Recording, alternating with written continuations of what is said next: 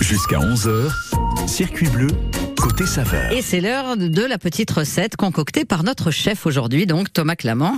Chef, moi j'ai le petit carnet, le petit stylo, on vous écoute.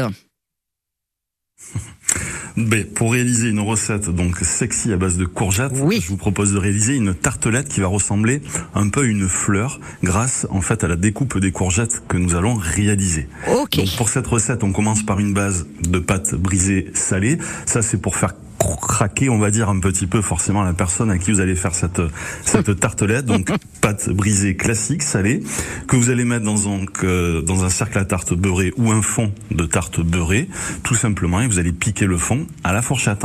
Là, on va réaliser une petite base qu'on va poser ensuite hein, sur notre pâte brisée. Là, vous allez utiliser de la pulpe de tomate, donc dans une sauteuse, un peu d'huile d'olive, euh, une petite branche de thym, une gousse d'ail écrasée. Ensuite, on met notre pulpe de tomate à l'intérieur. Et lorsque on la fait cuire à peu près pendant 5 minutes hein, pour que lui donner du goût, on stoppe le feu, on met un petit peu de fleur de sel de Camargue.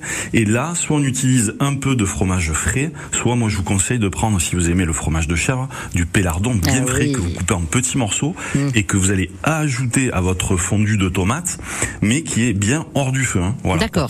Euh, cuire en fait le, le- le- le fromage. Ok. Ensuite, hein, vous allez prendre vos courgettes classiques. On les lave, on les découpe. Et alors là, soit vous avez une mandoline. Donc, vous savez, c'est l'instrument qui vous permet de tailler des tranches tout en longueur et très fines. Et de se couper les doigts avec, Soit mais vous bon. non, évitez, Oui. Soit vous utilisez des fois euh, ce qu'on appelle un castor, un économe, parce qu'avec ça, vous arrivez aussi à réaliser très facilement euh, des fines tranches de courgettes. Mm-hmm. Pendant que vous les taillez, je vous conseille de euh, de mettre les premières que vous avez taillées dans de l'eau glacée, voilà, pour qu'elles restent bien bien fermes et bien croquantes. D'accord. Une fois qu'on a tout ça, eh bien ça y est, on peut commencer à assembler notre tartelette à la courgette. Donc dans le fond de tarte, on va pouvoir mettre notre fondu de tomates et fromage. Donc là, c'est vraiment, on va dire 2-3 mm d'épaisseur. Et là, les courgettes, au lieu de les poser à plat, on va les sortir de l'eau froide, les égoutter bien évidemment.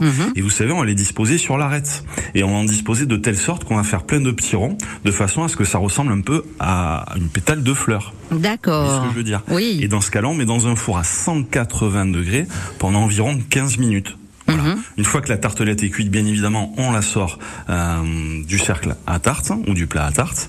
Et alors là, je vous conseille, alors voilà, soit de mettre quelques feuilles de basilic, si on veut rester sur le côté sexy, Mhm. d'utiliser plutôt des pétales de rose que vous allez disposer au dernier moment sur votre tartelette à la courgette, et puis alors accompagné avec modération bien sûr d'un petit muscat euh, pétillant demi-sec là qui a un peu des tonalités voilà de citron confit gingembre. Euh, à mon avis là, vous avez de quoi faire craquer votre partenaire avec cette tartelette aux courgettes. Mais vous êtes un grand romantique. Moi, je vous demande une recette sexy et vous nous sortez euh, euh, une tartelette en, en pétales, en fait. C'est joli quand même, hein Bah je trouve ouais. Bah oui. Oui, On oui. ferait ça, je serais euh, je serais ravi. Bon, et puis je rappelle à ces messieurs un peu cuisiniers et qui ont peut-être eu le temps de noter votre recette que la fête des mères approche, quoi. Hein C'est ça. eh ben voilà. On Bon. n'hésite pas. Au fourneau, un tablier et une petite fleur avec, c'est encore plus sympa. Exactement. En tout cas, merci. Et puis c'est vrai que bah voilà, quand on en a réussi une, euh, on a envie de la refaire après cette tarte, je suis sûre. Et puis elle doit être très goûteuse et c'est vraiment une tarte de saison en plus.